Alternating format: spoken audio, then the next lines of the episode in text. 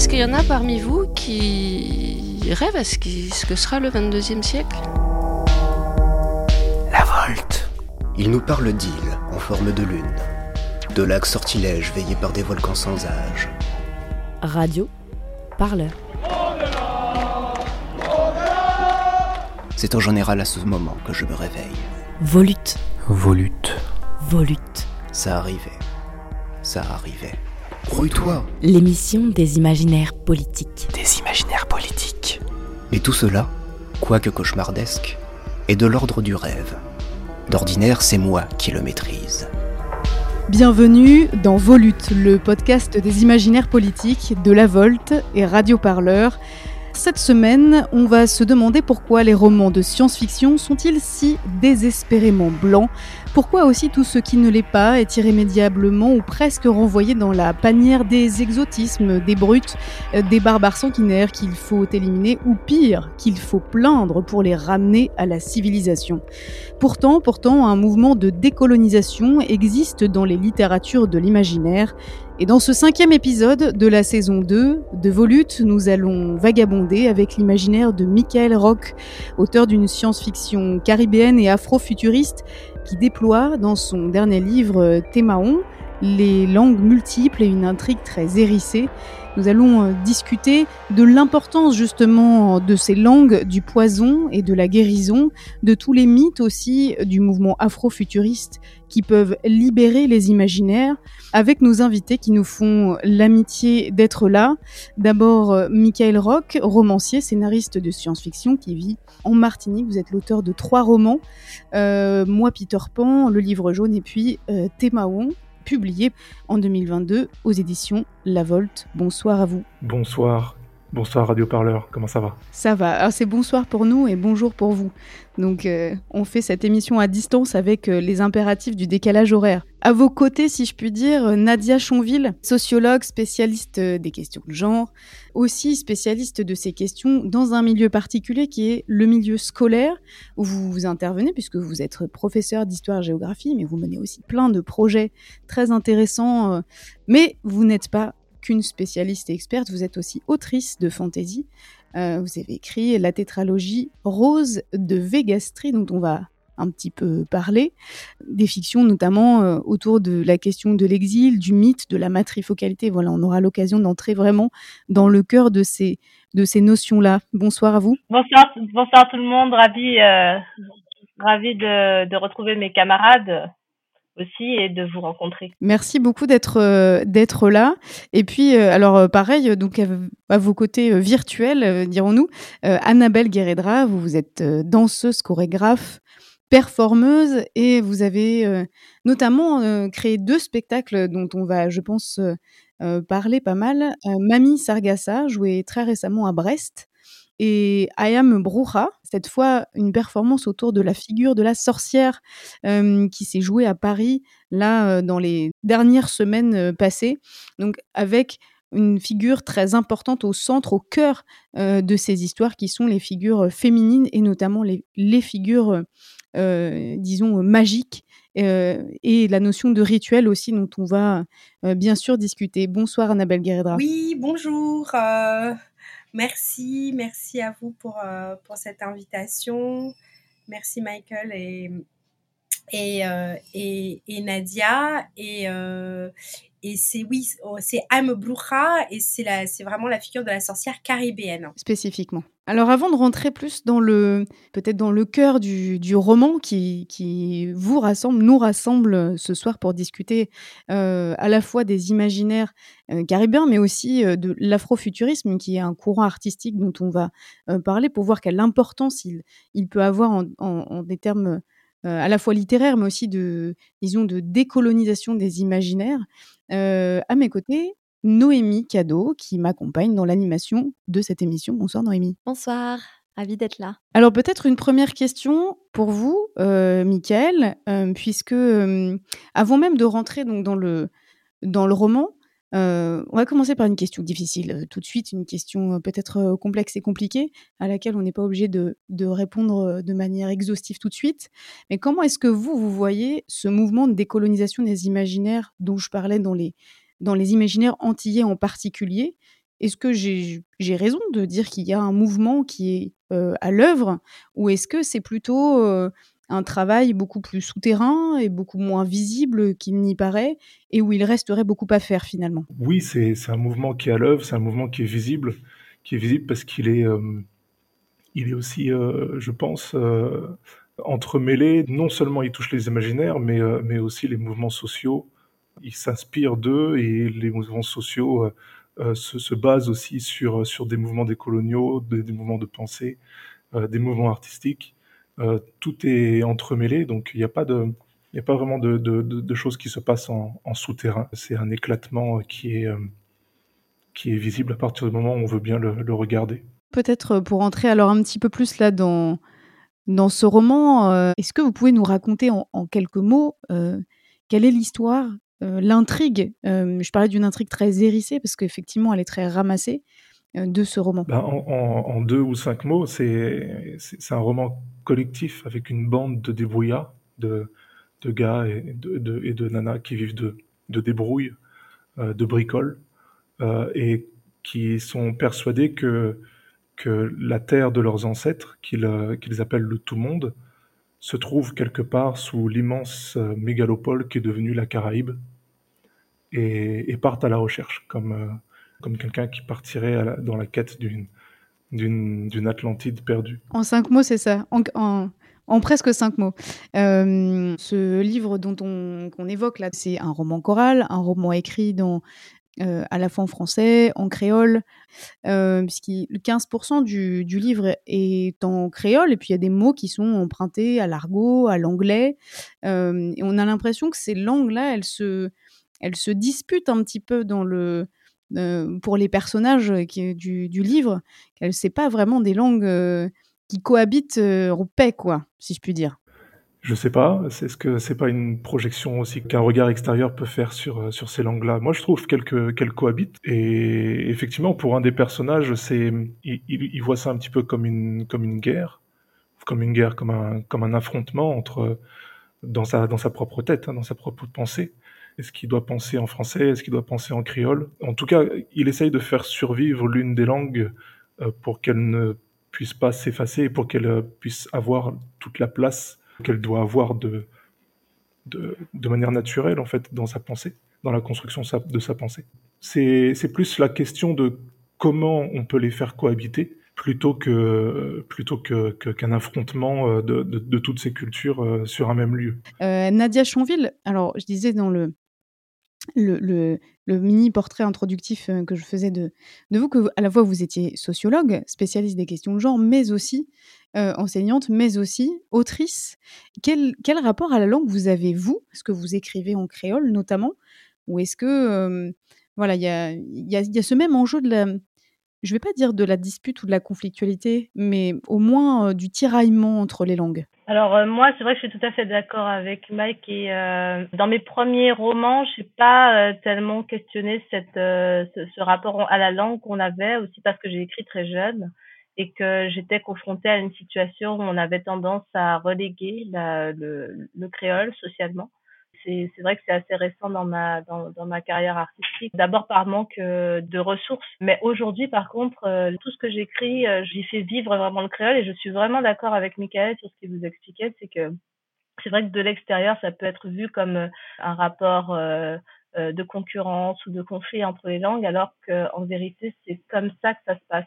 Et la discussion que vous avez eue à l'instant, ça m'a fait beaucoup écho. Je crois que j'en avais parlé, Michael, sur avec euh, des discussions que j'avais euh, avec euh, mon éditrice qui, sur mon dernier texte, se posait la question régulièrement de, des inserts en créole. Ils avaient l'impression que l'intervention du créole dans le texte était assez artificielle et qu'ils ne comprenaient pas la logique. Pourquoi là, tout d'un coup, alors qu'on était en français, on passe au créole aussi des formes d'argot ou des changements de niveau de, de, de, de, langue en tout cas. Et en fait, euh, c'est, je pense effectivement que c'est le regard qu'on a quand on a une pratique d'une langue hégémonique et qu'on est un lecteur ou une lectrice qui a qui a la pratique d'une langue maternelle hégémonique, euh, alors que nous, on se trouve dans un contexte euh, où on a une langue maternelle dominée, et une langue maternelle qui a été empêchée. donc cette langue maternelle, elle s'invite partout où il y a des aspérités pour qu'elle puisse exister.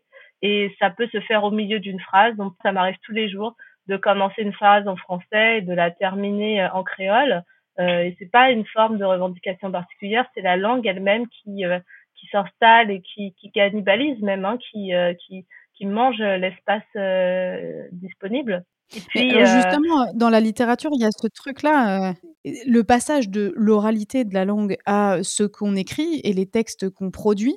Est-ce que c'est ça qui fait justement que ça devient, euh, ça devient, ça devient, ça devient un combat en fait à ce moment-là? Bon, Encore moi, franchement, j'ai jamais vécu ça comme un combat. Je crois vraiment que c'est c'est notre langue, c'est comme ça que nous parlons. Et c'est pas juste comme ça que nous parlons, c'est comme ça aussi que nous que nous appréhendons le monde qui nous entoure. Parce que dans une seule scène que nous vivons, euh, vibre dans cette scène des éléments qui se disent et qui et qui résonnent en français et d'autres qui se disent qui résonnent en créole et ça a du sens en fait. Si c'est pas un combat, c'est au moins un choix esthétique qu'il faut défendre. Voilà, c'est ça. Et ça. est-ce que vous pensez que ce serait plus simple si euh, en fait euh, il y avait des passages euh, en anglais ou dans une autre langue hégémonique, peut-être que ça passerait plus facilement. Je, je sais pas. Et c'est vrai que le, la place du créole dans la langue, dans, dans, dans la littérature, ça, elle a vraiment une histoire pour le coup conflictuel avec avec les institutions euh, et avec euh, même la, la population, hein, mais en tout cas en littérature, il y a vraiment une histoire depuis, je dirais, aller les années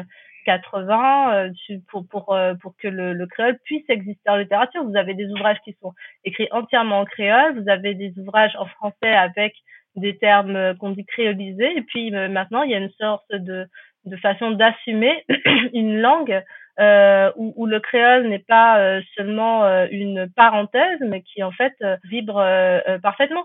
il y a le français québécois, il y a le français haïtien, ben, il y a aussi un français martiniquais. S'il y a un conflit, si vous voulez, il se passe pas pour moi du point de vue de l'esthétique. En fait, l'esthétique qui est produite, elle est le, le résultat d'un rapport de force qui n'a pas lieu dans dans l'intellect. c'est pas c'est pas psychologiquement conflictuel pour l'usage de ces deux langues mais par contre, c'est le reflet d'un véritable conflit qu'il y a entre la langue française et, et euh, la langue créole. Ce que je veux dire, c'est que ça dépasse les personnages, ce conflit. Il est très ancien. Et je trouve que quand on fait de la science-fiction, donc quand on se projette dans le futur, il faut euh, essayer euh, d'envisager comment va, va se poursuivre cette, euh, cette histoire. Donc le conflit, s'il y en a, bah, celui, le conflit historique entre les deux langues. Et puis, d'une manière plus générale, le, la construction esthétique euh, commune de ces deux langues dans notre espace. Et donc, pour construire euh, un roman comme ça, eh ben, il faut euh, imaginer et ressentir les choses telles que nous les avons aujourd'hui. Et ce que l'on ressent, enfin, je pense que, que cette cohabitation, elle est réelle. Donc, je pense que si on fait de la science-fiction, elle ne peut qu'être présente et nous surprendre.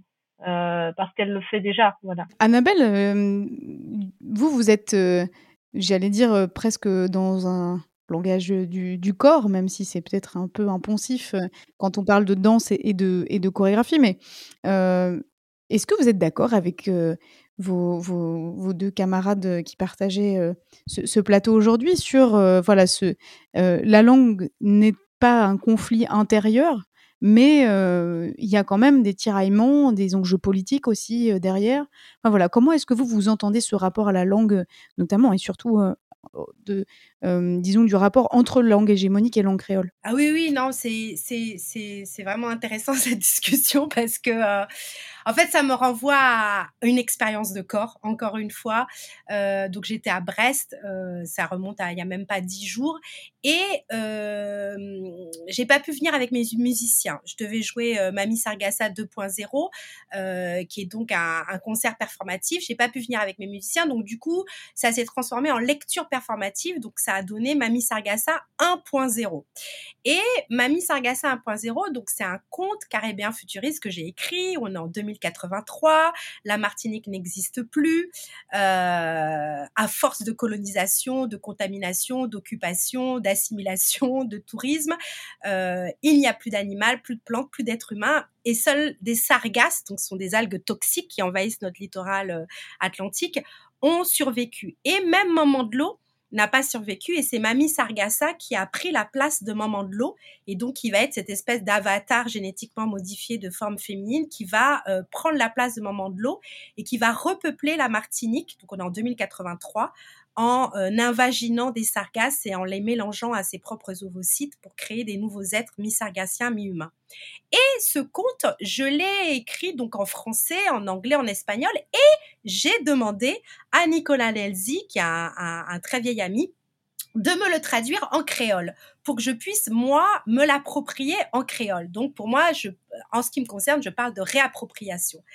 Et quand il m'a fallu euh, dire ce texte et le performer en créole, eh ben il m'est arrivé une expérience extraordinaire j'avais pris le parti de démarrer ma lecture performative en créole en disant la totalité du texte en créole et de finir la performance en créole toujours sur ce même euh, texte. On est en 2083 euh, et que et que les dix dernières minutes de la performance qui durait 45 minutes se feraient dans cette langue créole que j'allais euh, commencer à mâcher, mâchouiller, triturer, intégrer, incorporer, rebalancer, redigérer.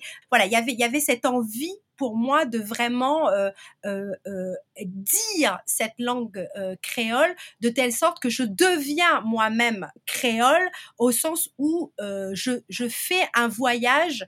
Donc là, du coup, j'ai fait un voyage, alors non pas science-fictionnel dans le futur, mais à l'inverse. Je me suis retrouvée dans la cale d'un navire négrier. Et quand je vous dis ça, j'en ai encore des frissons. C'est comme si Papa Legba notre entité Yoruba qui a ouvert les chemins à, comme si mon corps était devenu un canal, que Papa Legba était passé par là et m'avait permis de faire un voyage intrasidéral et que j'avais pu remonter dans le temps via ma mémoire cellulaire dans la cale du navire négrier. C'est-à-dire que j'ai vécu en live l'horreur l'horreur de la traite négrière et la fin de l'humanité. Mais en fait, ça a été au-delà de ça parce qu'il y a des personnes qui ont eu des malaises parmi le public. Il y a des personnes qui ont dû quitter euh, le public pour aller vomir tellement euh, je pense que ça a été fort et pour moi et pour les spectateurs grâce, je dis bien grâce à la langue créole martiniquaise. Parce que en fait, cette langue, pour moi, elle est plus qu'une langue. Elle est, euh, elle nous permet de revenir en dedans de nous-mêmes. Elle nous permet de nous retrouver, mais de nous retrouver quand nous étions dans la cale du navire négrier. Et comme nous, on a, on a eu la chance, Nadia, Michael et moi, de, que nos aïeuls, des aïeuls, des aïeuls ont survécu et c'est pour ça qu'on est là aujourd'hui, sinon on serait pas là. Donc du coup, pour moi, ça a été une, expérience euh, chamanique, mais vraiment, euh, parce que pour moi, la, la, ce qui s'est passé en termes d'horreur dans, dans les cales de navire négrier, c'est plus qu'un crime contre l'humanité. C'est la fin de l'humanité. Et donc à partir de cette fin de l'humanité, comment une nouvelle humanité peut renaître? Donc moi, je dirais que même la science-fiction, le futur de la Martinique, il naît euh, dès, euh, dès, dès le 18e siècle, c'est-à-dire dès, dès, c'est-à-dire que finalement, moi j'ai l'impression qu'on est dans un perpétuel futur. C'est-à-dire qu'on est à la fois dans l'ancestralité et la futurité, et encore maintenant en 2022 et jusqu'en 2083, etc., etc. Et donc c'est pour ça que cette langue créole, elle est précieuse, elle est magique. Et ça, c'est une expérience qu'il faudrait qu'on arrive à, tous et toutes faire pour comprendre les enjeux de la Martinique aujourd'hui, pour comprendre cette envie, cette urgence de décoloniser cette Martinique. C'est plus possible. comment j'arrive à faire ce voyage dans la cale du navire et que j'ai cette sensation qu'on est encore dans l'habité colonial en 2022 qu'on est encore dans la cale du navire en 2022. vous voyez ce que je veux dire? Donc comment sortir de là? Si ce n'est que par la science-fiction, la littérature, par les artistes, euh, à mon avis, c'est l'avenir de l'humanité. Enfin, si on peut parler à nouveau d'une nouvelle humanité. Ça, c'est pour moi, c'est une grande préoccupation aujourd'hui qui va au-delà de, de moi en tant qu'artiste, Annabelle Guéredra. Vous voyez? Volute. L'émission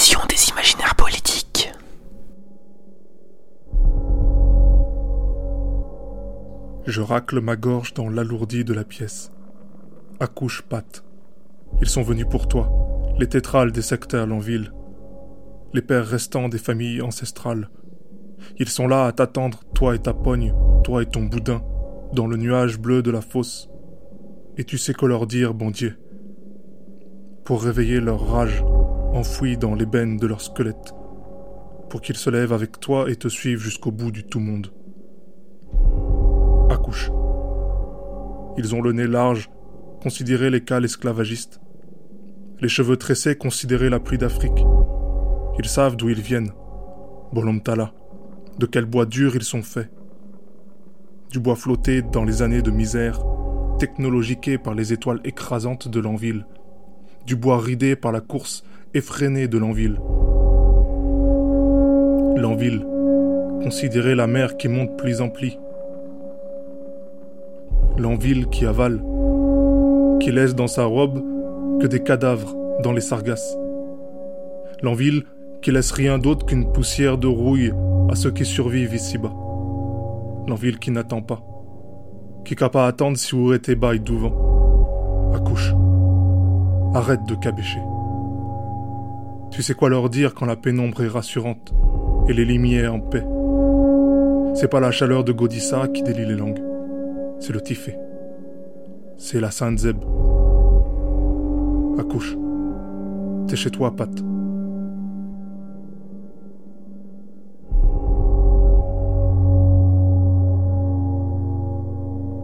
Extrait du roman Thémaon de Michael Rock.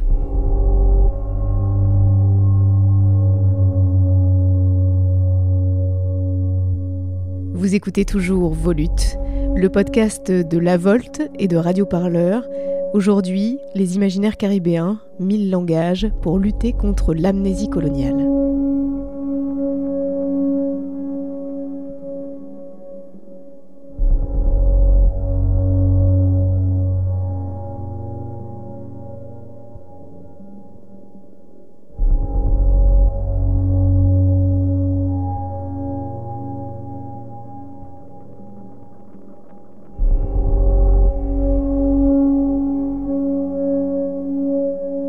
Michael Rock, euh, justement, euh, sur ce, cette euh, fonction, disons, de la langue, à la fois comme vaisseau de la mémoire, mais aussi d'une certaine corporéité, même de, ce que l'on peut y dire et s'y raconter.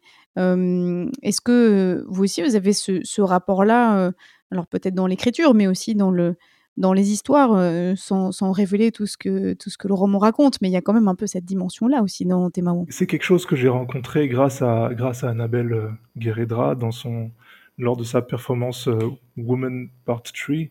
Euh, ce, elle l'a évoqué, là, ce rapport parallèle et, et, en même temps, en même temps entremêlé de l'ancestralité et de la futurité. J'aime beaucoup cette cette, cette, façon de dire que, le, que, que la traite négrière, c'était la, la, fin du monde, ça nous place, nous, société afrodescendante caribéenne, euh, dans justement dans un post-apo.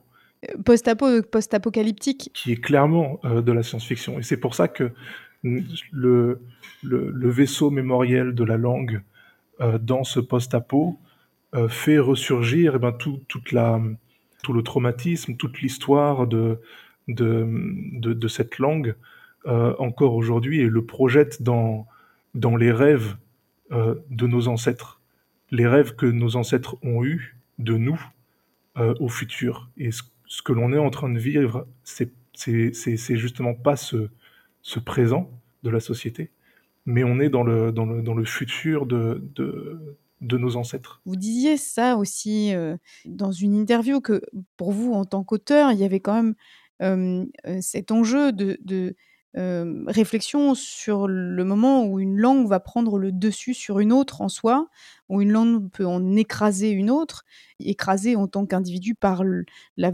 violence de, ce qu'est la colonisation et puis de l'hégémonie qu'elle impose, des trous qu'elle fait dans la mémoire, des trous qu'elle fait dans le dans l'histoire.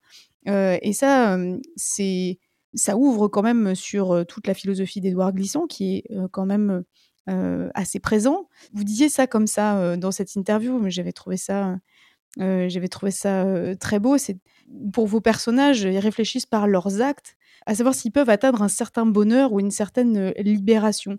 Et donc ça, ça passe aussi par la langue. Est-ce que vous pouvez nous expliquer un petit peu tout ça, comment ça s'articule un petit peu dans votre dans votre œuvre? Ça s'articule de manière fractale. La, la, langue, en fait, on peut voir ça comme une espèce de territoire intérieur euh, pour, euh, pour les personnages de Termaon. Euh, et, et, le reste n'est que le prolongement finalement de, ce, de, cette, de cette ambivalence euh, où nos personnages évoluent dans, dans une société euh, contrainte. Et effectivement, par leurs actes et, et, leur manière de, de, de, de, réfléchir et de réagir face à ces contraintes, ils essayent, ils tentent par tous les moyens de, de parvenir au bonheur. Euh, c'est ce qui fonde euh, une contre-dystopie. Donc la dystopie, c'est ce, monde dans lequel, cette société dans lequel l'individu ne peut parvenir au bonheur malgré tous les actes qu'il pourrait mettre en œuvre. Euh, on, en a le, bon exemple dans, dans, 1984, par exemple. Et donc la contre-dystopie, ben, c'est de partir de cette société de contraintes, d'oppression, et de trouver des chemins, des chemins de, de libération, d'épanouissement, de remettre dans les mains de nos personnages les, les armes du pouvoir de, ce, de, de, ce, de cet épanouissement, mais, mais aussi de, de, du soin, de la guérison, euh, d'eux-mêmes et du monde qui les entoure, pour finalement euh, parvenir à cette, euh, à cette vision du tout monde. Alors c'est un, un, gros raccourci de dire que c'est une, une théorie du vivre ensemble, euh, mais j'utilise ce raccourci parce que c'est une porte d'entrée occidentale pour la compréhension de, ce, de, ce, de cette pensée-là qui n'est pas donnée à tout le monde, brut, stricto, stricto sensu, comme ça, de, en lisant la politique du divers d'Edouard Glissant, par exemple, la politique de la relation. Mais on peut, on peut s'approcher petit à petit par des, par des raisonnements euh, et par une abstraction de, de, de, son raisonnement euh, à, ce que, à ce que Édouard Glissant a voulu dire derrière, derrière ce tout monde, qui est en réalité la création d'une d'une identité multiple euh, horizontale, c'est-à-dire qu'il n'y a pas de hiérarchie verticale, euh, où, euh, où chaque identité, chaque différence euh, à l'intérieur de cette, de cette identité multiple, justement, euh, est respectée, et cet ensemble forme, forme quelque chose à la fois d'imprévisible et à la fois de, qui se construit sur, sur la longueur. Ce n'est pas quelque chose de figé, ce n'est pas quelque chose d'enfermé, c'est quelque chose qui se renouvelle et qui, euh, qui évolue de, de, jour en jour et d'heure en heure. Noémie? Il s'agit euh, aussi, il faut le préciser, d'un roman choral où on voit différentes euh, voix s'entremêler. Et là, je voulais vous demander comment est-ce qu'on construit justement un roman choral et quelles réflexions langagières et linguistiques s'y mêlent euh, puisqu'on parlait justement euh, de faire cohabiter des langues, euh, de les faire entrer en interaction. Alors quel est le lien avec cette construction romanesque? C'est comment dire, c'est la construction romanesque en roman choral, c'est quelque chose d'assez naturel quand on, veut faire parler plusieurs personnages. Toutes, les, personnes qui, habitent ce monde ne, pensent pas et ne parlent pas de la même manière, donc c'est important de le, rendre à l'écrit, surtout avec une narration à la première personne. Et, du coup, euh, c'est une, manière bah, de, rendre la, réalité du monde la plus, la plus euh, fidèle dans sa complexité possible. Parce qu'encore une fois, voilà, il y a des personnages qui projettent des choses sur d'autres, et donc tous les personnages ne se voient pas de la même manière les uns les autres. Et, c'est quelque chose qui est essentiel de faire, comme on, le fait aujourd'hui autour de cette table. Exactement, mais c'est ça, c'est exactement la même construction finalement. Euh, même dans les, festivals euh, de cinéma, les, festivals euh, d'art ou de performance, on n'est pas tout seul à, à, donner sa vision du monde, à donner son ressenti, à, livrer et témoigner de son, de son vécu, de son expérience. Euh... Je reviens justement à la question euh, des personnages. Et cette fois, euh, Nadia, je voulais vous, vous demander comment vous, en tant qu'écrivaine de fantasy, vous arriviez à vous départir de l'habitude héritée de raconter, de narrer à travers des personnages masculins? Vous choisissez au contraire, vous, de mettre en scène une héroïne, Rose. Alors, euh, comment justement faire jouer ces multiples points de vue, ces multiples identités, euh, les faire euh, résonner, comme l'expliquait très bien Michael? Alors, c'est vrai que dans ce premier roman, je, crois qu'il n'y a même pas eu vraiment de, de moments euh, de décision, de prise de position, c'est quelque chose qui arrivait assez euh, naturellement. Et d'avoir euh, un personnage féminin et pas seulement, c'est pas suffisant en fait d'avoir un personnage féminin, il faut aussi construire l'histoire pour qu'elle soit au service de ce personnage et pas au service d'un personnage masculin. C'est-à-dire que même quand vous avez un personnage féminin, on peut se rendre compte qu'en fait tout tourne autour d'un homme que l'objectif est un homme, que l'objectif est soit de conquérir, euh, de conquérir l'affection d'un homme ou bien de, euh, de, de, faire en sorte que qu'on améliore euh, le, le, bien-être ou, la carrière, je sais pas, d'un homme. C'est vraiment très subtil.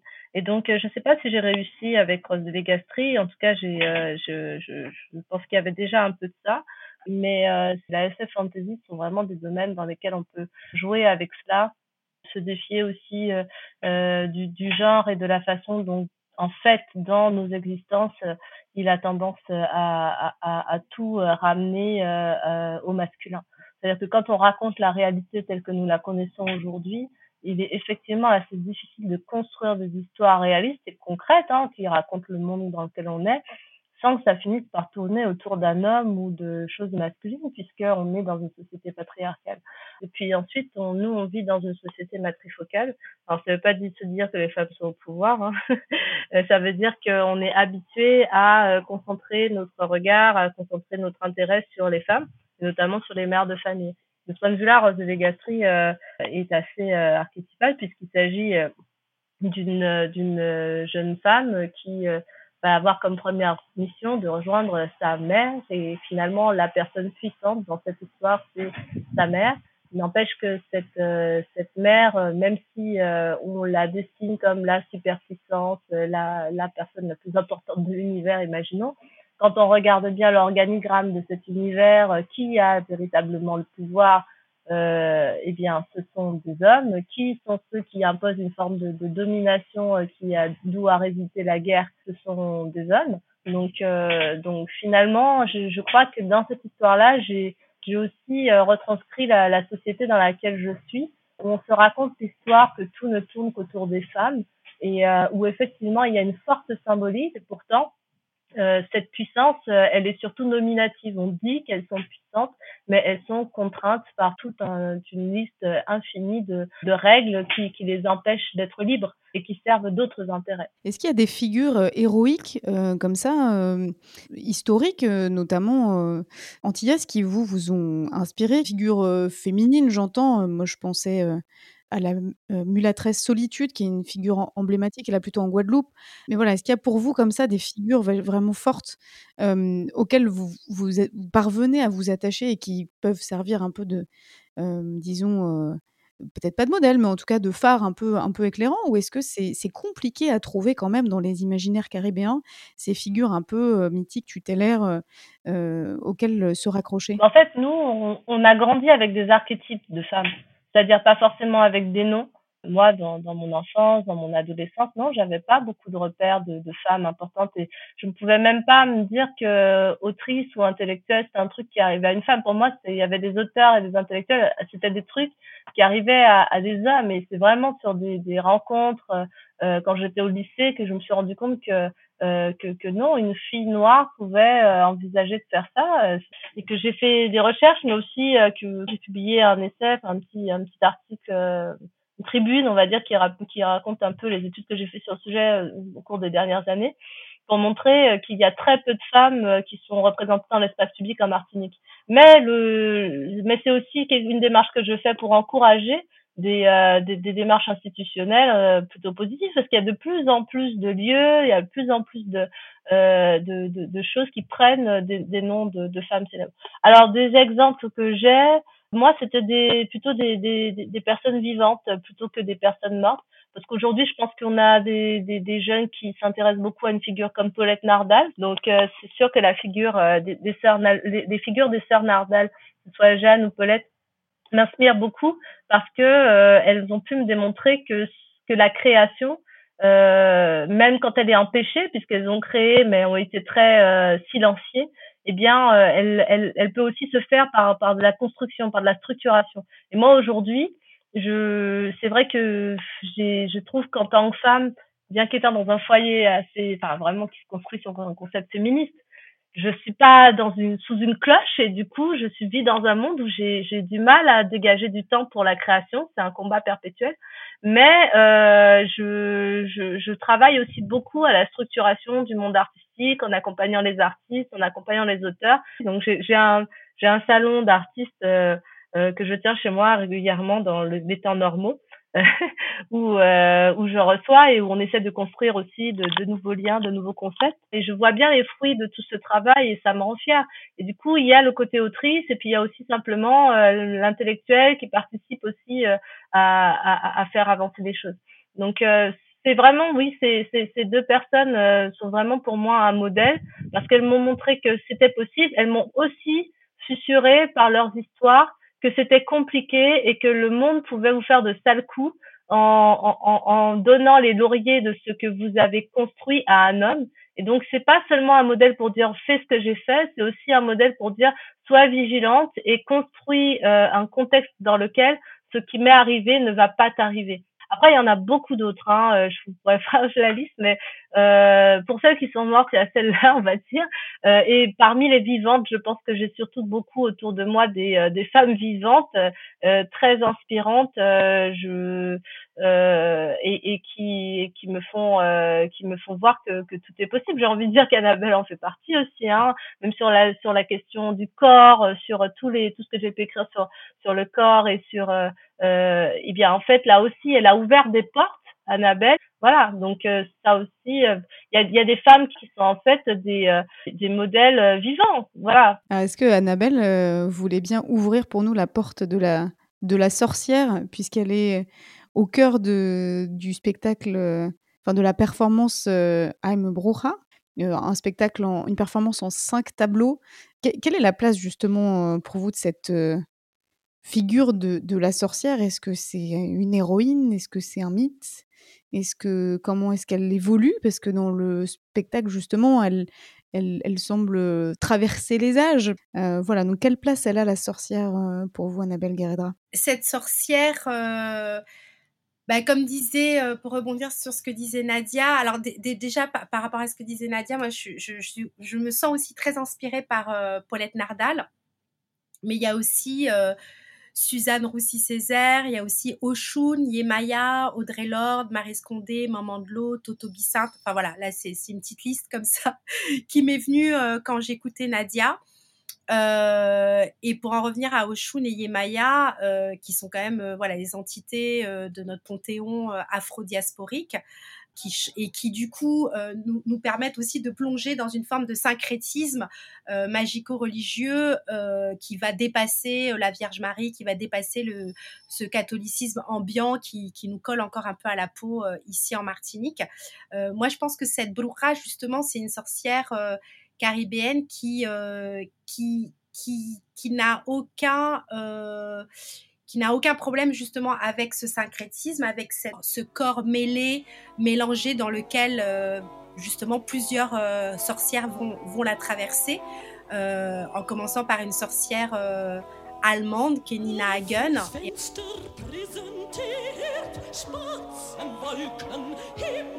En continuant par une sorcière au parterre de bougies. Donc là, c'est, en fait, ce solo, pour moi, c'est comme une mythologie. Euh, euh, une mythologie personnelle, c'est-à-dire c'est comment euh, je, je, parle de femmes qui m'inspirent, comme euh, Elsa Dorlin, comme, euh, comme Anna Alprin, comme Josiane Antourelle, donc, donc des, des, des, femmes qui pour moi sont mes brujas, mes sorcières euh, qui m'ont inspirée, qui m'ont protégée, comme, comme la Abuela Margarita, la, la femme médecine du, du Mexique autochtone amérindienne euh, avec qui j'ai fait ma, quête de vision, ma, ma, quête de vision chamanique euh, au Canada. Cette quête de vision chamanique où je suis partie à la recherche d'hommes et de femmes médecine, donc euh, au Canada, mais aussi au Chili, en Guyane, en Martinique, pour pouvoir mieux comprendre euh, ce magico-religieux dont on parle et mieux me saisir aussi des enseignements amérindiens qui, euh, qui, ont, qui ont beaucoup disparu. Donc, parce qu'il faut savoir que cette Martinique, elle a été aussi peuplée par, euh, par des Garifunias, des, des, des, Arawaks, des Caraïbes, euh, des Taïnos, donc, donc tout, tout un peuple qui était là avant l'arrivée des premiers colons euh, et, et, donc ça aussi, je trouve que c'est important quand on vit sur cette terre de, de pouvoir être connecté, relié à ces enseignements-là amérindiens. Donc d'où ma démarche très spirituelle hein, et très euh, personnelle aussi, intime, de faire cette quête de vision, de partir dans la forêt cinq jours sans boire, sans manger, de recevoir des messages, de les restituer à la communauté, de partir avec un mapacho dans la main qui, qui, qui représenterait mon, mon esprit, qui est en fait une feuille de, une feuille de, de maïs euh, dans lequel il y a du tabac. Le tabac étant, euh, étant très important, euh, que ce soit dans les religions yoruba ou dans, ou dans les, les, les, voilà, les, enseignements plus amérindiens. donc, donc, quand je parle dans ce parterre de bougies, je pars à la, je restitue au monde que sont les spectateurs ce qui m'est arrivé pendant cette quête de vision. Donc, c'est des femmes qui ont été près de moi à un moment donné ou à un autre et qui m'ont aidé dans mon parcours moi-même, parce que la, un parcours de sorcière, c'est un, parcours initiatique en fait, de jeune fille qui devient femme. Une, sorcière occidentale normalement n'est pas censée être euh, enfantée, être maman. Moi, je suis une bruja euh, maman. Donc c'est aussi cette mythologie personnelle, c'est invoqué à travers ces cinq sorcières, ces cinq tableaux dont vous parliez, euh, ce qui, ce qui m'a inspiré, mais aussi ce par quoi j'ai été traversée. Septembre 2010, California, rencontre avec Anna. Tu as une très très forte culture. Oui, je sais, je viens de la Martinique, des Caraïbes. Non, mais c'est pas de cette culture-là dont je te parle, c'est une autre culture, c'est autre chose. L'autoportrait, Sept ans plus tard, mai 2017, New York. Les sorcières sont partout. Je marche dans la rue, les plus mouvants. Les sorcières ne sont pas forcément folles. Elles ont tout simplement envie de ne pas vivre euh, sous la coupe d'un homme. Elles veulent mener une vie qui ne correspond pas à ce qu'on attend d'une femme. Elles veulent prendre leur destin en main. Juillet 2017, en mode grotte, à Marseille. La sorcière en voyage, besoin de temps pour soi, prendre soin de soi, de l'espace, de la nature, des autres. C'est une manière intrinsèque de prendre soin de l'histoire Août 2017, Virikuta. Rencontre avec Margarita. Quête de vision, hutte de sudation, expérience chamanique, Témascal, la sorcière en retraite, sensation de bien-être. La sorcière repart avec un mot, ralentir. Septembre 2017, retour à la maison. Danser la via. Anse Galocha, Josiane. Oh, ma sorcière bien-aimée. Août 2017, Paris. La sorcière Crump rencontre Elsa, se défend. C'est se défendre, une philosophie de la violence. La phénoménologie du muscle avec le crump, un corps sans organes, un flux, des flux d'intensité sur ce corps qui opère tout un branchement de machines. Le crump fait voyager la sorcière à travers un plus de réalité intense et effrayant. Novembre 2017, retour à la maison. La sorcière se met au ladja, au damier, continue d'apprendre à se défendre. Se déclarer sorcière, ça veut dire embrasser son double rôle de victime et de guérisseuse, et par extension les différents traitements que la sorcière reçoit, le blâme et la torture d'une part, la confiance et le respect d'autre part. Se déclarer sorcière, c'est aussi retourner la menace qu'elle intime contre celui qui la nomme, ça veut dire se saisir de son pouvoir, de son savoir, réclamer son histoire, l'augmenter, la réinventer, la fantasmer si nécessaire, pour mieux se situer, se construire, pour mieux lutter, imaginer, décoloniser son corps, décoloniser son imaginaire.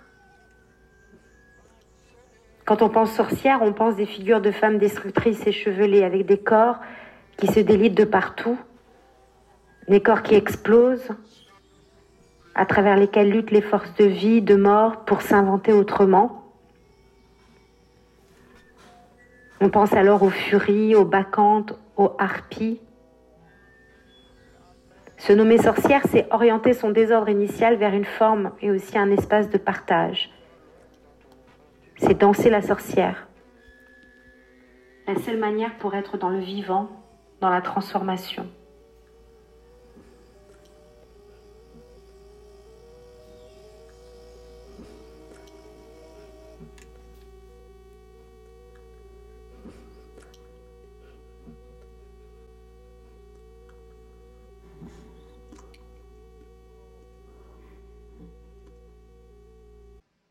Volute, cinquième épisode. Il y a quelque chose qui est délivré sur scène, qui est quand même très intime. Je lève un chant euh, parce qu'on m'a enlevé la parole, mais, mais j'ai levé un chant qu'ensuite j'ai dédié à mon fils quand il est né. C'est comment, au fur et à mesure, cette brouha, elle se charge. Elle se charge d'une violence aussi qui peut-être lui appartient plus, mais qu'elle, mais qu'elle a récupéré de ses ancêtres et, et comment elle restitue cette violence. Donc ça, c'est tout, c'est, en référence aussi à l'ouvrage d'Elsa Dorlin, Se défendre une philosophie de la violence, qui parle de la phénoménologie du muscle. Et c'est à ce moment-là que moi, je, je, je, je danse la danse de la sorcière. Et puis ensuite, je continue euh, sur des très hauts talons, euh, avec ces lumières ces néons euh, nus sur le plateau qui vont euh, m'encenser, m'ensorceler, ou c'est pas moi qui vais brûler sur un bûcher, mais c'est moi qui vais euh, m'encenser moi-même à travers mes propres bûches que je que je crée moi-même. Ça renvoie aussi beaucoup au bodyscape, c'est-à-dire plutôt que d'être représenté par les autres, c'est comment moi je décide de me représenter moi-même.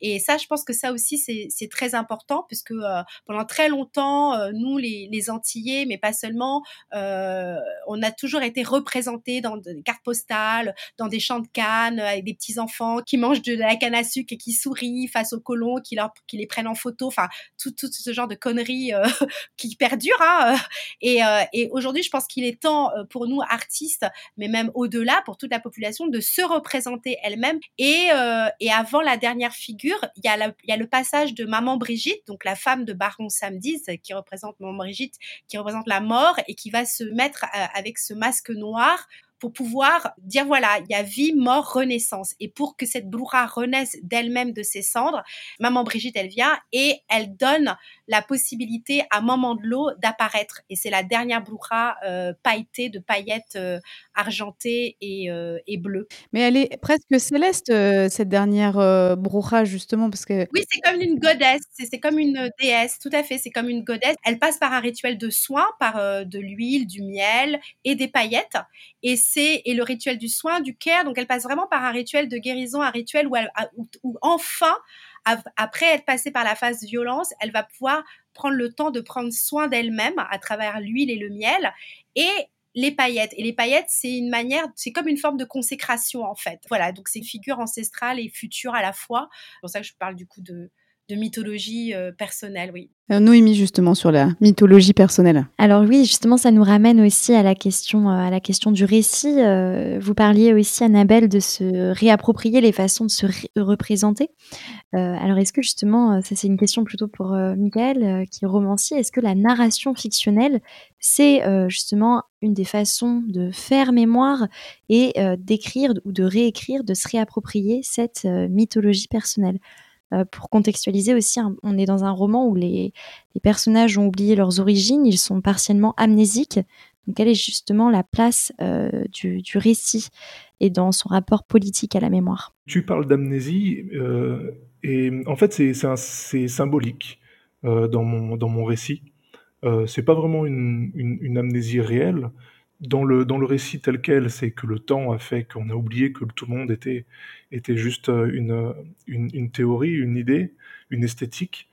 Et, on, pense, euh, on pense que du coup le tout monde était une terre réelle.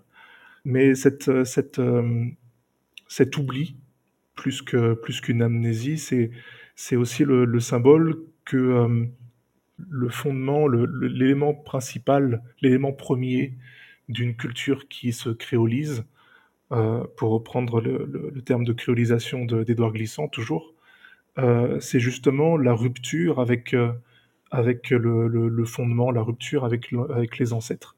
Et cette rupture, euh, historiquement, aux Antilles, elle est avant la, traite négrière. C'est la traite négrière qui coupe euh, la racine du champ de Cannes que, que l'on est, que l'on est devenu. Si on parle d'amnésie, cette amnésie, elle est là. Elle n'est pas, elle est pas forcément après sur les torts et, les, les oppressions qu'ont subies euh, les, les, les afrodescendants sur le territoire caribéen, et pas que. Euh, pas que les afro-descendants, les, Indiens, euh, euh, les natifs américains, dont parlait, dont parlait Annabelle. et puis, dans le fond, c'est exactement ça. La littérature antillaise, c'est toujours attaché et attelé à, mieux définir les contours de, ce qu'est l'identité caribéenne, de ce qu'elle a été, de ce qu'elle est, et, de, du coup, avec Termaon, de ce qu'elle peut devenir. Euh, et en termes de, prospective, en termes d'anticipation, effectivement, pour, euh, pour anticiper tous les possibles possibles, il y a, juste, euh, il y a, juste l'imaginaire, la science-fiction pour, pour aller, pour aller, pour aller naviguer sur, sur ces eaux-là.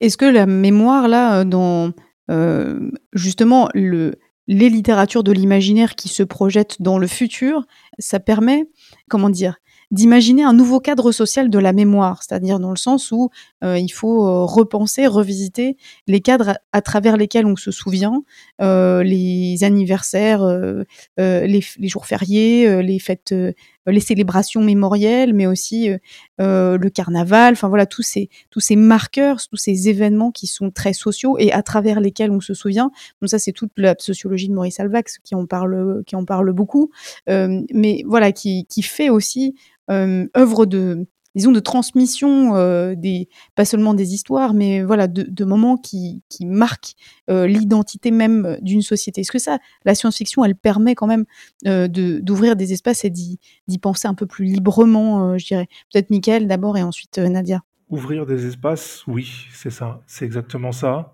C'est pas une question de remplacement c'est c'est pas une question de, de de supprimer ce qui existe déjà pour le pour inventer quelque chose de nouveau. C'est vraiment, euh, encore une fois, une, histoire de cohabitation, euh, de, réappropriation des codes.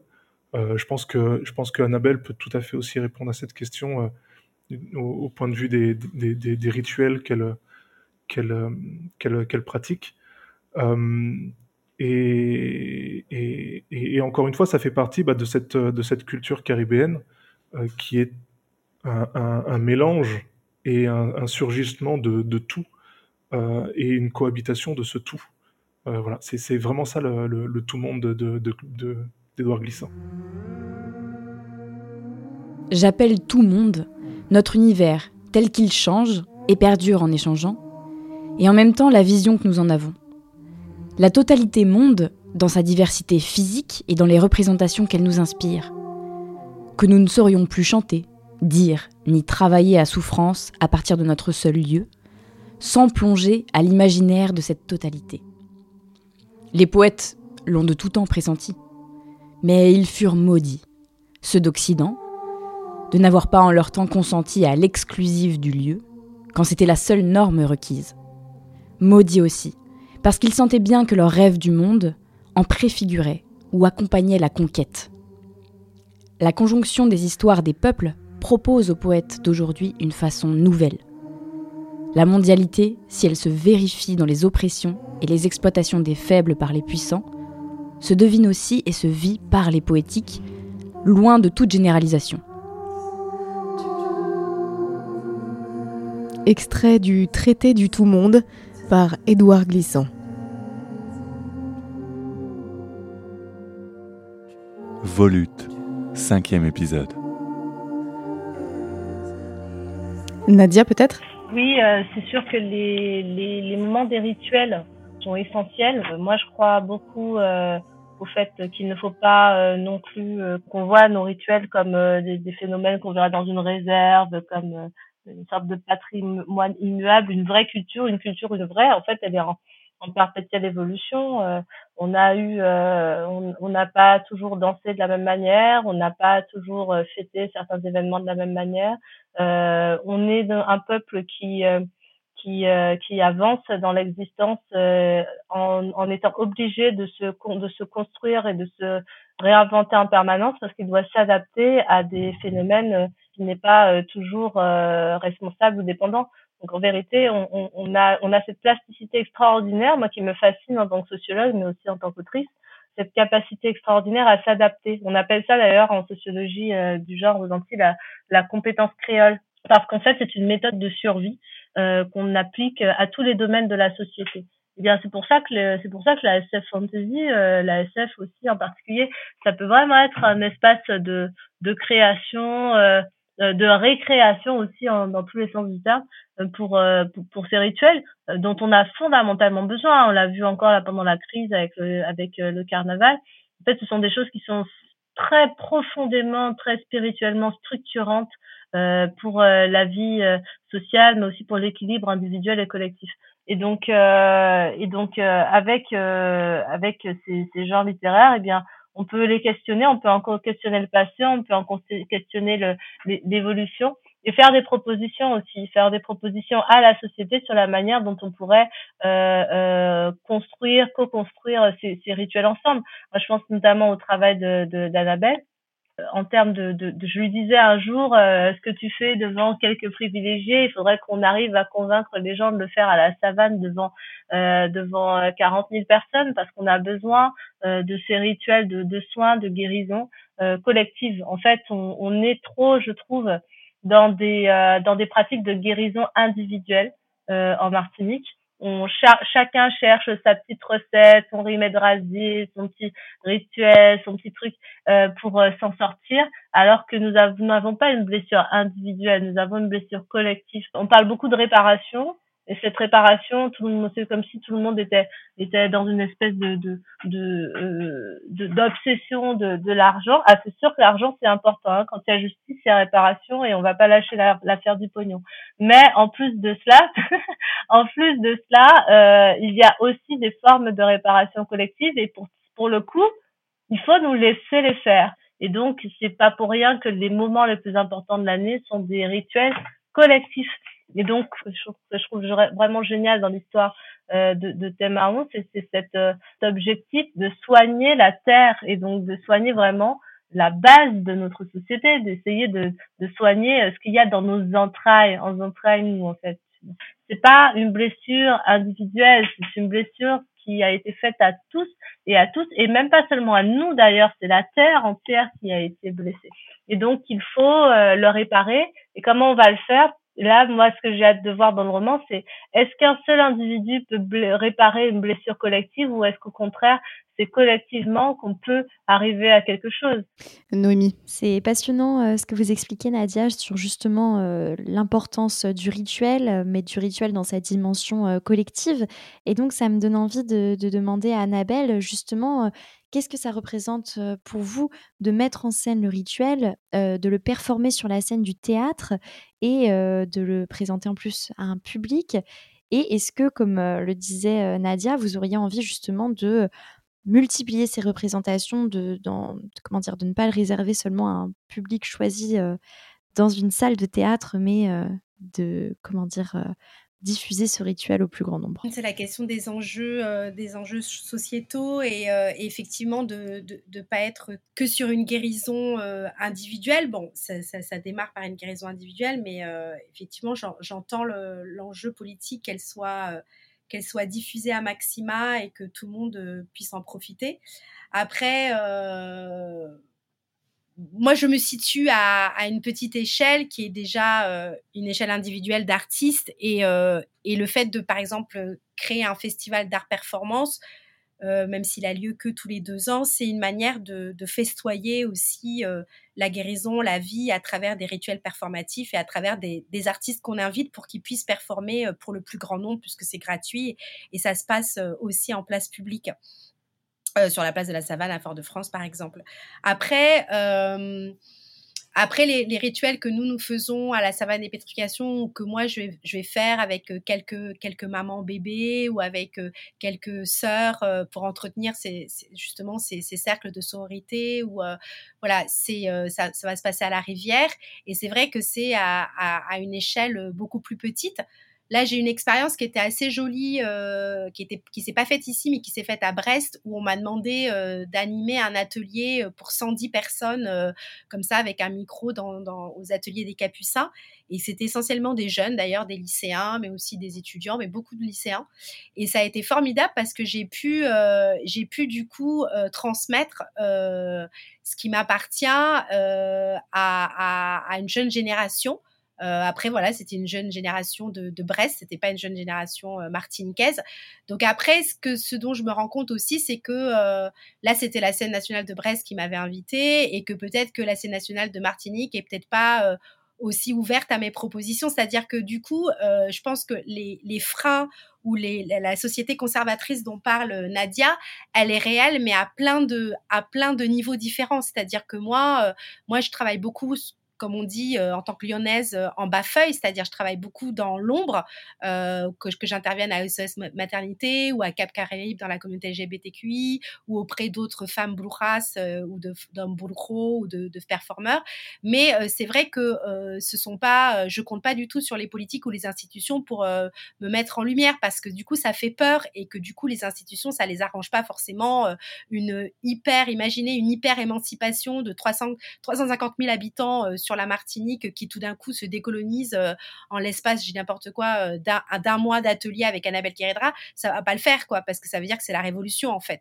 Donc, euh, donc du coup, ce dont je me rends compte, et, et, Nadia en parle très bien, c'est qu'on est beaucoup aussi de femmes qui agissons à un niveau individuel, mais qui sommes de fait plafonnées avec des espèces de plafonds de verre que si on s'en rend pas compte, on s'aperçoit même pas qu'il y a des plafonds de verre au-dessus de nos têtes et, et ces plafonds de verre, ils sont mis en place par la société elle-même, par des femmes qui sont comme des qui agissent comme des mecs ou par des mecs qui sont dans la, dans cette société patriarcale et, et des femmes ou leurs épouses qui vont aussi venir euh, comment dire euh, continuer à, à, ce que cette, cette, société patriarcale hétérosexuelle normée raciste anti-érotique euh, et sexiste elle perdure et qu'elle perdure aussi en Martinique. Et donc du coup des femmes comme moi euh, si on est surexposé on peut soit être mis en danger avec des, des, formes de représailles ou soit euh, tout simplement euh, mis aux oubliettes pour qu'on n'entende plus parler de moi, etc.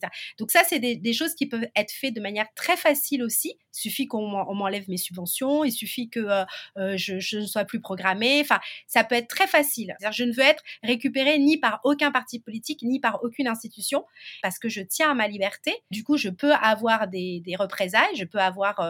Et ça, c'est réel. Hein, je ne sais pas du tout fantasmer ce, ce, dont je suis en train de vous parler. bah, du coup, je fais super gaffe. Donc euh, oui, j'aimerais bien, Nadia, proposer un atelier à 40 000 personnes sur la place de la Savane euh, en mode lyonnaise, mais je sais que euh, comment comment peut-on le mettre en place Tu vois, avec qui euh, quels seront nos, qui sont nos partenaires dans ces cas-là? Parce qu'en général, les très grosses manifestations, elles sont, elles sont gérées par des politiques c'est pas euh, avec euh, avec l'assentiment ou pas euh, de l'État français, de la préfecture. Enfin, tout ça c'est très contrôlé. Le carnaval, il est très contrôlé. C'est quand même très codifié et très contrôlé.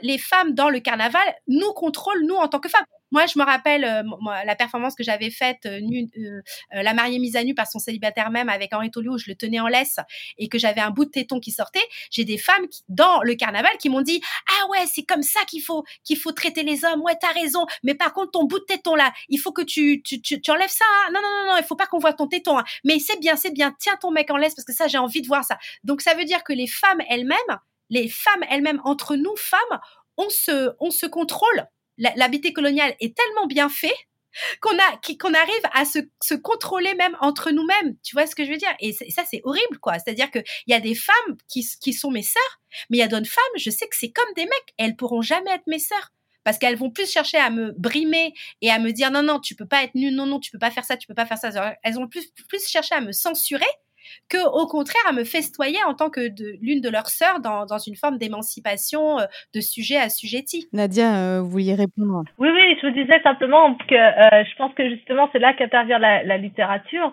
c'est ce que je sais à quoi je voulais arriver, c'est que là où certains rituels sont rendus impossibles ou compliqués ou ralentis par la structure conservatrice dans laquelle on se trouve, eh bien la, la, la, la littérature a de l'espace pour construire euh, de, de, pour construire ces rituels, en fait, pour créer un monde dans lequel un tel rituel est, est possible. Quand je vois euh, avec Michael Rock la, la, la, possibilité de réparer la Terre, en fait, concrètement, euh, ouais, je pense que si on s'y mettait tous là, on trouverait un moyen, oui, de faire un grand rituel de réparation euh, de, de, cette terre ou à couler tant de sang.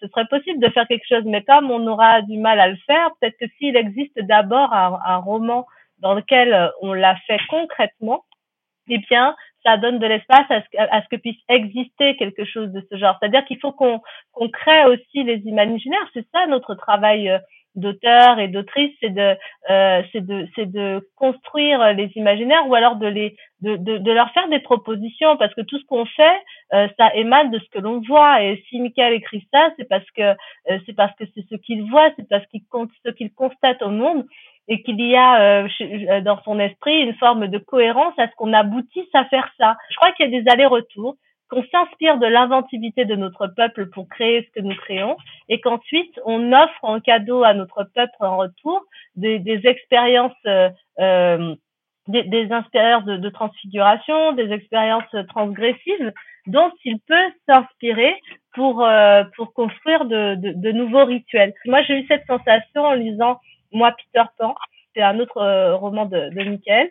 Moi, j'ai eu cette sensation euh, qu'il y avait des, que ça nous parlait directement et qu'il y avait des choses euh, que faisait ce, ce, ce, garçon qu'aurait pu faire un, un, un, jeune Martiniquais si, si euh, il y avait des moyens de, de transposer ça en fait à la réalité, de l'inventer, de réinventer ce couple. Là, je trouve qu'il il racontait quelque chose de tellement moderne qui existe en fait, mais qu'on ne met jamais en valeur chez nous, cette sorte de partenariat qui n'a pas besoin de, de dire son nom euh, pour exister, qui touchant. Eh bien, il y avait là une forme de, de proposition qui met en valeur euh, euh, des, des, euh, des choses que nous faisons déjà et qui leur dit en fait, mais allez-y, franchement, vous pouvez y aller et continuer à inventer, aller encore plus loin dans la proposition. On est un peuple qui se transforme, comme j'ai dit au début, en permanence.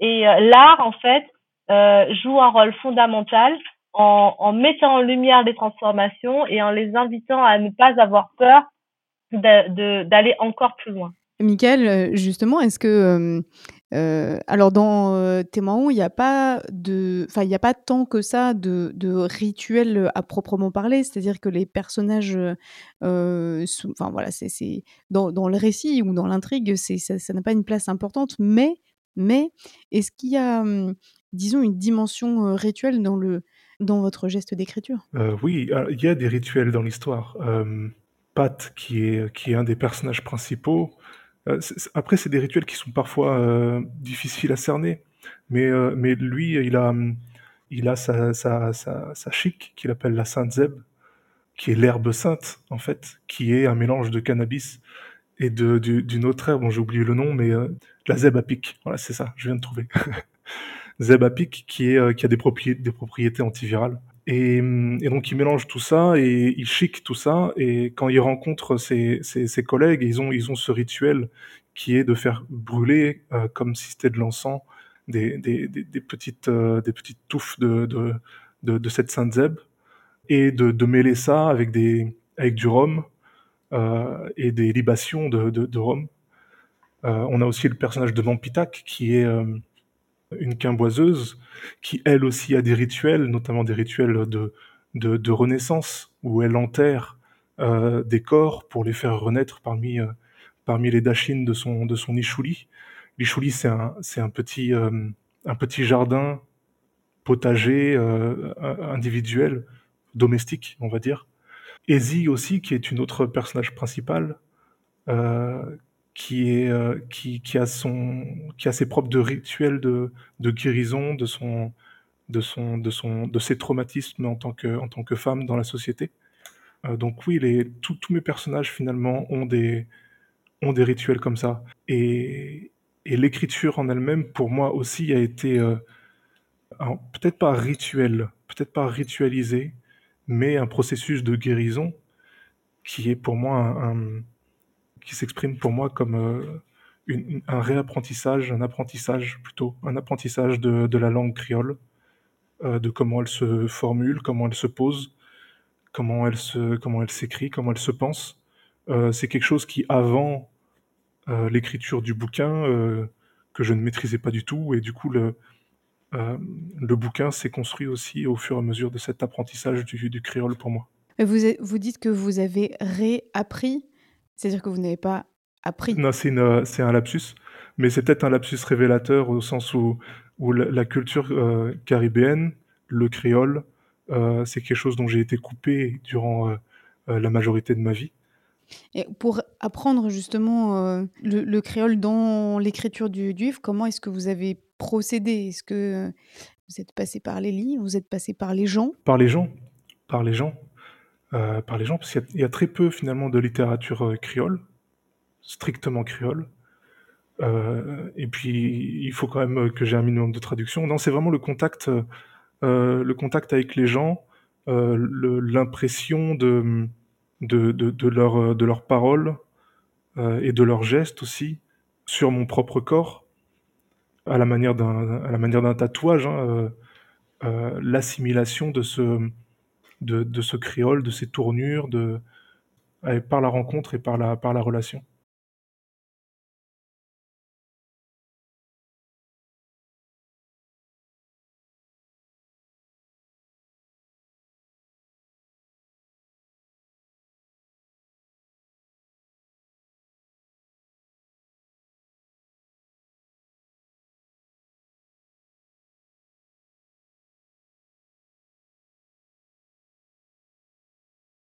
Alors peut-être, euh, parce qu'on arrive, euh, petit à petit, peu à peu, heu, vers la fin de cet échange, et vous avez, tous et toutes beaucoup parlé de guérison. c'est quand même une, notion, vraiment très centrale à la fois, sur, la question de la langue, de l'identité, mais aussi, de la reconnexion. Mais alors, est-ce que, ce processus de guérison, c'est, mmh, je dirais simplement une reconnexion, c'est-à-dire un recollement des morceaux qui ont été éparpillés par la colonisation, qui a fait éclater la langue, qui a imposé des manières de socialiser, qui a imposé une religion, qui a imposé des institutions, qui a pris la terre, voilà, qui a quand même organisé la vie et, voilà fait éclater quelque chose de très fort sur le plan identitaire.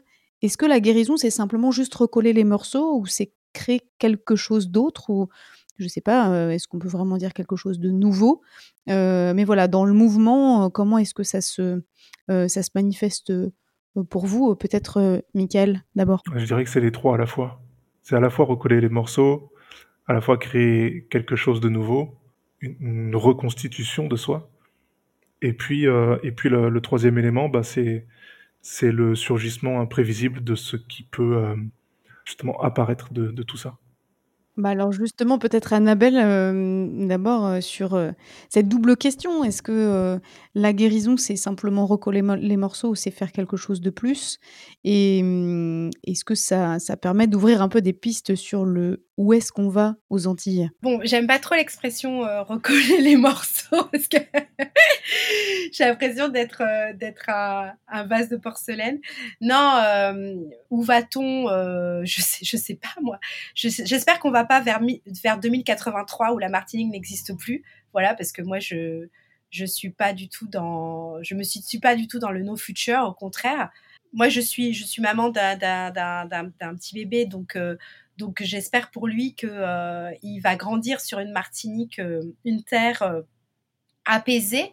L'intuition que je vais, la sensation que j'ai, c'est que le déclencheur ou le l'émancipation euh, collective, euh, l'affranchissement passe quand même par des émancipations, euh, des affranchissements individuels et, après par des regroupements d'individus affranchis qui vont entraîner d'autres individus qui vont s'affranchir, etc., etc. C'est-à-dire que ça va passer, c'est comme des vagues, quoi. Je pense que ça va, ça va passer, passer par ce type de mouvement-là, et et que la résistance que s'il y a une résistance mentale, j'espère qu'il n'y aura pas de résistance physique, c'est-à-dire de, de, corps, parce que moi je crois beaucoup plus à l'expérience, l'expérience des corps que par euh, que par le, le, le, déclencheur. Enfin, il faut déclencheur mental, mais voilà, je pense que c'est le, le, corps qui, euh, c'est nos corps, nos corps qui sont déjà très résistants, très résilients, euh, très patients euh, par rapport à ce néocolonial actuel, euh, cette habité coloniale dans lequel on est encore, qui vont qui vont nous sauver. En fait, je, je, vois que ça, et, et donc je fais à la fois énormément confiance à nos anciens, mais aussi à la nouvelle génération. Et de toute façon, les anciens comme la nouvelle génération, il y a, y a déjà euh, des, des espaces-temps de, où, où les personnes se retrouvent. Euh, je pense à, à, des ateliers de Dormier ou de Ladja ou euh, de Groca en Guadeloupe. Enfin, il y a déjà des espaces-temps où les, où les générations se retrouvent et où, euh, à travers la danse, à travers le combat dansé, à travers le rituel, euh, on est déjà, quelque part, on est déjà en marche, quoi. Donc après, c'est euh, comment toutes ces strates, toutes ces strates de la société, euh, parce qu'on est quand même dans une société qui est encore très apartédisée. Donc moi, ce qui me ce qui m'interroge, c'est comment on va arriver à déjà à se parler ensemble. C'est même pas encore vivre ensemble, puisque pour l'instant, pour moi, on vit côte à côte. Mais c'est comment on va réussir à déjà à, se reparler ou à se à se parler et après à créer ensemble. Mais euh, mais c'est déjà, je pense que ça passe par des grands cercles de parole. Je pense qu'il y a beaucoup de gens qui ont besoin de prendre la parole ici euh, et que ça passe par, euh, par des... La première délivrance, à mon avis, elle se fait par la parole, par prendre la parole, qui, est quelque part prendre le pouvoir, prendre le pouvoir pour soi-même. Donc c'est une manière de s'empower, de s'empuissancer en fait. Et, euh, ce peuple martiniquais, euh, il, a besoin de s'empuissancer. Euh, et, ça, c'est un beau mouvement de, guérison et de, réparation. Pas réduit à chaque fois, quoi, ou, ou, réduit au silence, ou réduit en tant que, en tant que corps, quoi. Mais au contraire, euh, d'être levé, d'être debout, quoi, de, de, de, ouais, de s'empuissancer et, et d'être écouté. Parce que oui, quand, quand, quand on voit l'autre qui arrive dans sa condescendance et qui n'écoute pas ce qu'on est en train de lui dire, l'autre, pour moi, je le vois comme un sentiment paysager. Qu'est-ce que tu es en train de me dire et pas d'où tu viens ou qui es-tu mais qu'est-ce que tu es en train de me dire? Et ça, je pense que c'est le plus important. Qu'est-ce que notre peuple là est en train de dire? À travers les barrages, à travers le déboulonnement des statues, à travers l'insurrection, à travers le carnaval Qu'est-ce qu'on est en train de dire? Si tu veux rester sourd, tu restes sourd euh, ad aeternam, hein, mais je pense que ça, la surdité, ça va finir par faire exploser les choses parce que parce qu'à un moment donné, on peut plus être sourd. Il va falloir commencer à écouter les gens, quoi.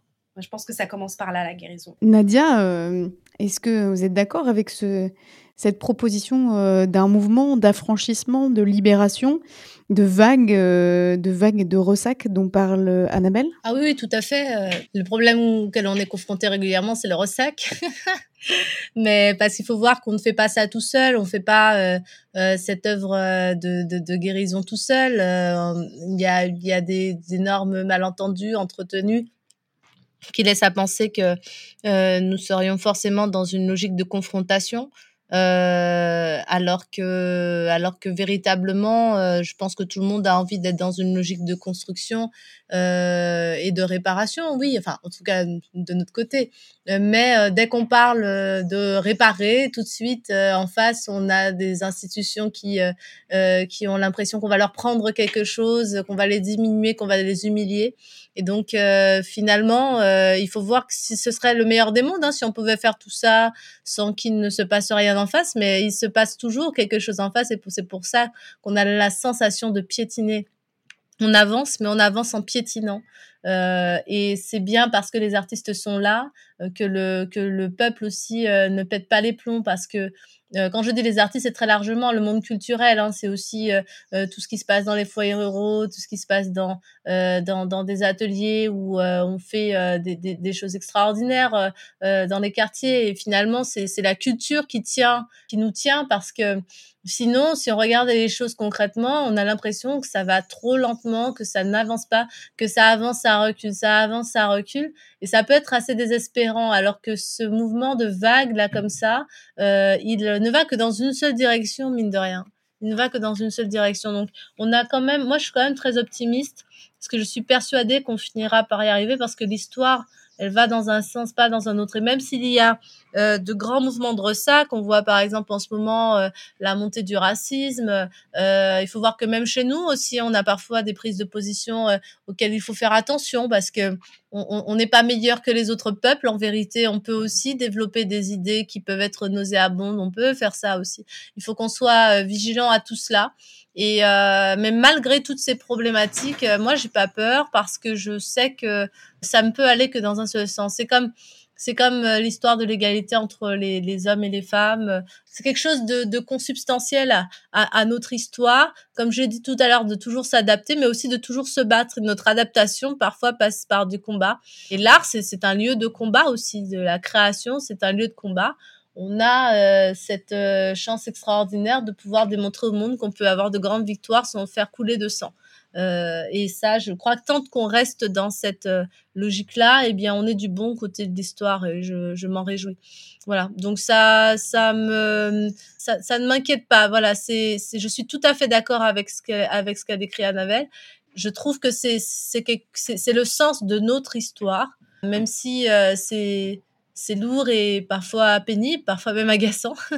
Euh, il n'empêche que c'est une histoire qui ne peut qu'être gagnante. Il faut qu'on persévère et, et qu'on continue à produire en fait. Et de combat, vous en connaissez forcément puisque vous êtes euh, sociologue, Nadia Chonville, ce qui est un sport de combat comme euh, chacune et chacun sait.